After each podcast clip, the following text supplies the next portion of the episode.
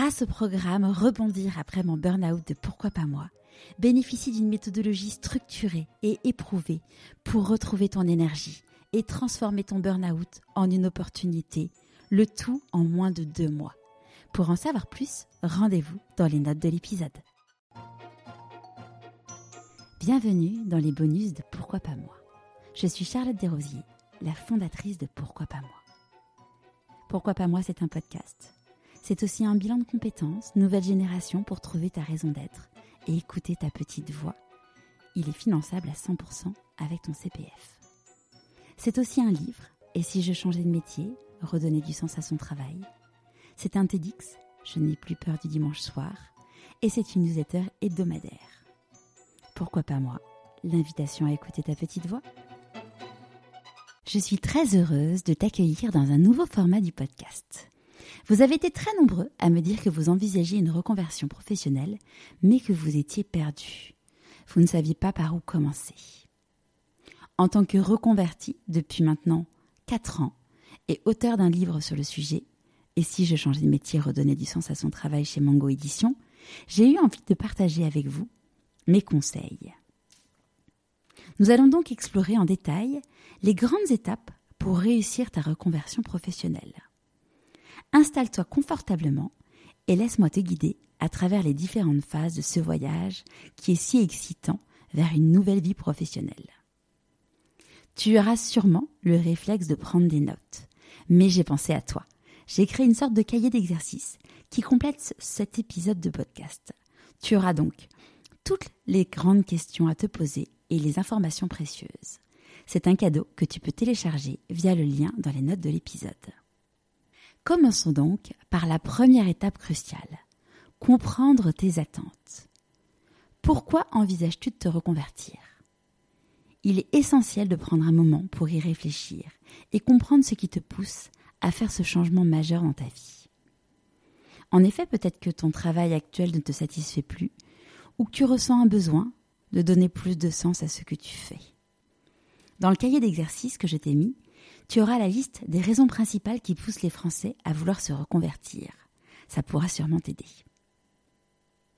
Suite à mon burn-out, en 2019, j'ai compris que je ne pouvais plus rester directrice marketing. Ce n'était plus un sujet d'entreprise, je ne voulais plus passer ma vie en réunion, entre autres. Je voulais être dans un environnement qui respecte mes valeurs, je voulais me sentir utile.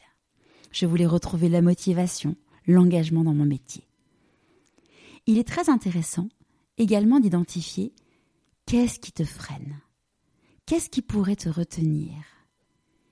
Il y a peut-être la peur de l'inconnu, les contraintes financières. Depuis quand et à quelle fréquence penses-tu à cette reconversion? Est-ce qu'il y a des moments en particulier où tu y penses? Je pense par exemple au retour de vacances, à ce fameux blues du dimanche soir. Ça te parle? C'est d'ailleurs pour ça que j'ai intitulé mon TEDx Je n'ai plus peur du dimanche soir. Comme je te le disais précédemment, dans le cahier d'exercice, tu pourras retrouver toutes ces questions avec encore plus de détails. Je te propose maintenant de passer à l'étape 2.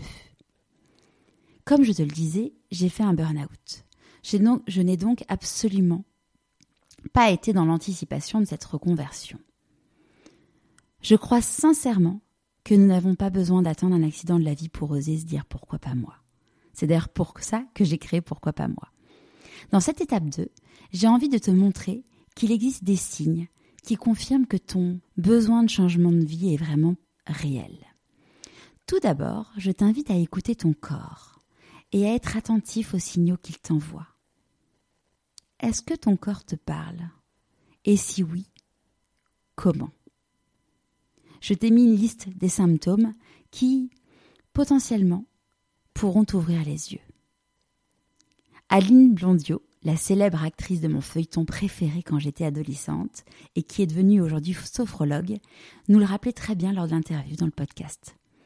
Le corps n'est pas fait pour avoir mal. Avoir mal est un signal pour nous dire quelque chose. À nous de découvrir quoi. Ces signaux peuvent être aussi d'ordre comportemental. Je pense notamment à l'irritabilité, à l'irascibilité, entre autres. Lors de mon burn-out, je n'avais plus aucune patience, ni avec mes équipes, ni avec mes enfants. Pour prendre de la hauteur, tu peux également faire ta météo quotidienne et te poser la question de si ça ne va pas, pourquoi? Et si ça va, pourquoi? D'où ça vient? Qu'est-ce que je pourrais faire? Pour continuer à cultiver ça Ou qu'est-ce que je pourrais faire pour changer la tendance si c'est nécessaire? La dernière question de l'étape 2 est est-ce que je suis vraiment prêt à faire une reconversion? En effet, faire une reconversion demande des sacrifices et a des conséquences directes sur sa vie privée et professionnelle évidemment. Est-ce que tu es prêt à les assumer? À travers cette question, mon envie n'est absolument pas de te dissuader, mais de te permettre de te poser les bonnes questions. Et la bonne nouvelle, c'est que quand on sait pourquoi on est fait, même si on reporte ce projet de reconversion, le fait de le reporter est un choix, un acte de décision. Tu arrêtes le cycle du fait de subir. Et ça, je peux te dire que ça change tout.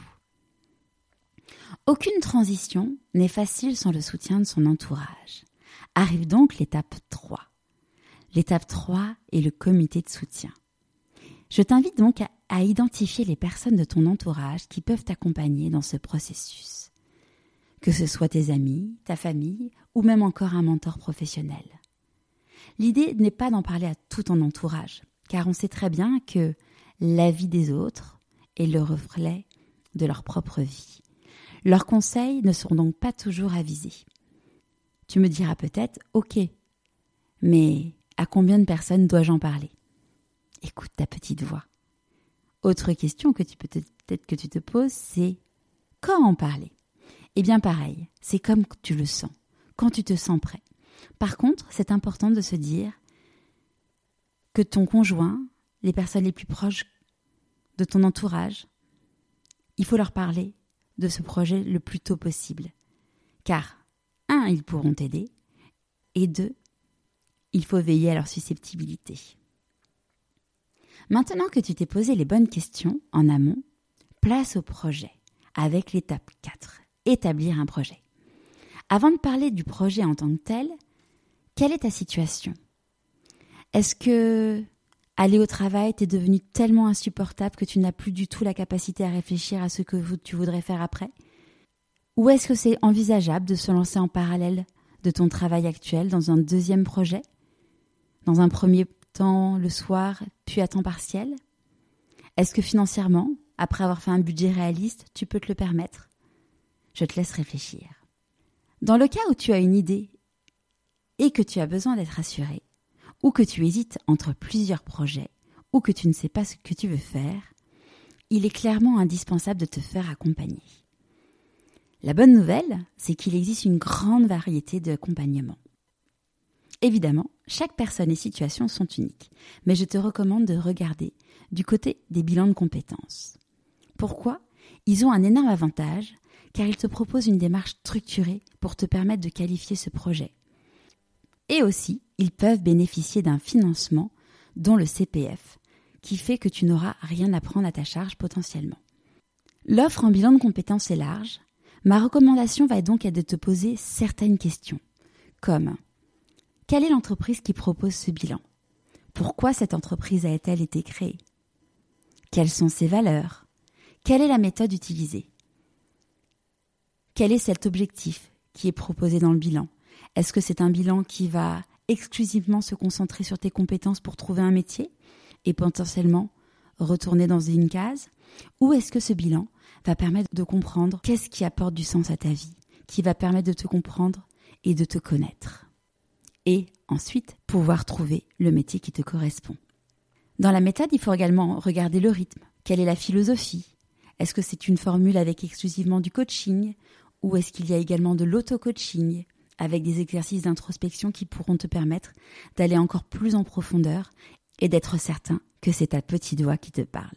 Dernière question qui est très importante, est-ce que ce bilan de compétences a des solutions de financement? Lorsque j'ai changé de métier, je n'avais pas réussi à trouver l'accompagnement qui me convenait. En effet, les bilans de compétences suivaient un plan qui était, comme je te le disais tout à l'heure, partir des compétences pour trouver le métier.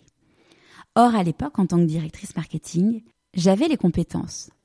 On me disait même, en toute humilité, que j'étais excellente. ça ne me correspondait pas. matin, je n'avais pas envie de me lever. Le maillon qui me manquait était le premier maillon, le maillon essentiel. Qu'est-ce qui apporte du sens à ma vie? Aujourd'hui, je le vois avec chacun de mes invités du podcast, avec chacun de mes clients du bilan de compétences nouvelle génération. Quand tu fais un métier qui te permet d'avoir du sens, et ce dans un environnement qui te correspond, c'est la clé de tout.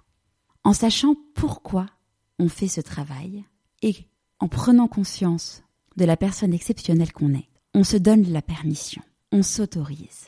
On s'offre la protection également en s'offrant des conditions de sécurité, en évoluant dans un travail qui nous correspond, dans l'environnement qui nous convient, avec l'équilibre nécessaire pour notre vie perso et notre vie pro. Et on est dans sa puissance parce qu'on croit chaque jour en utilisant ce pourquoi on est fait et avec les talents et sa singularité. On arrive ensuite à l'étape 5 qui est de confirmer ton projet. Grâce à ton travail, tu sauras qui tu es, ce que tu as envie de faire et comment y aller. La validation de ton projet est essentielle pour avancer. Je te recommande de faire une enquête métier approfondie en rencontrant des professionnels du secteur et des métiers que tu envisages. En amont, pense bien à préparer une liste de questions. Assure-toi également que ton projet est aligné avec ta raison d'être, avec ton pourquoi. Pourquoi en un mot, mais aussi avec le pourquoi en deux mots, avec ton objectif, mais aussi avec ton comment. Est-ce que c'est aligné avec ta singularité, tes talents, tes compétences? Et est-ce que cela est donc dans ce fameux environnement qui te correspond, qui correspond à tes valeurs, qui correspond au rythme de vie, qui correspond au cadre de vie, à ce qui est important pour toi et qui répond à tes besoins? Car lorsque ton projet est en harmonie avec qui tu es et ce que tu désires, tes chances de réussite sont évidemment bien plus grandes. J'espère de tout cœur que cet épisode de bonus t'aura plu. Si tu as des questions, n'hésite pas à me les envoyer sur mon adresse charlotte.pourquoipasmoi.co et je t'invite à télécharger le cahier des exercices avec le lien dans les notes de l'épisode ou sinon tu pourras le retrouver sur mon site pourquoipasmoi.co. Cet épisode t'a plu? Abonne-toi sur ta plateforme d'écoute préférée et mets 5 étoiles et un commentaire sur Apple Podcast. Envie d'avoir encore plus de conseils? Inscris-toi à ma newsletter hebdomadaire tu as le lien dans les notes de l'épisode.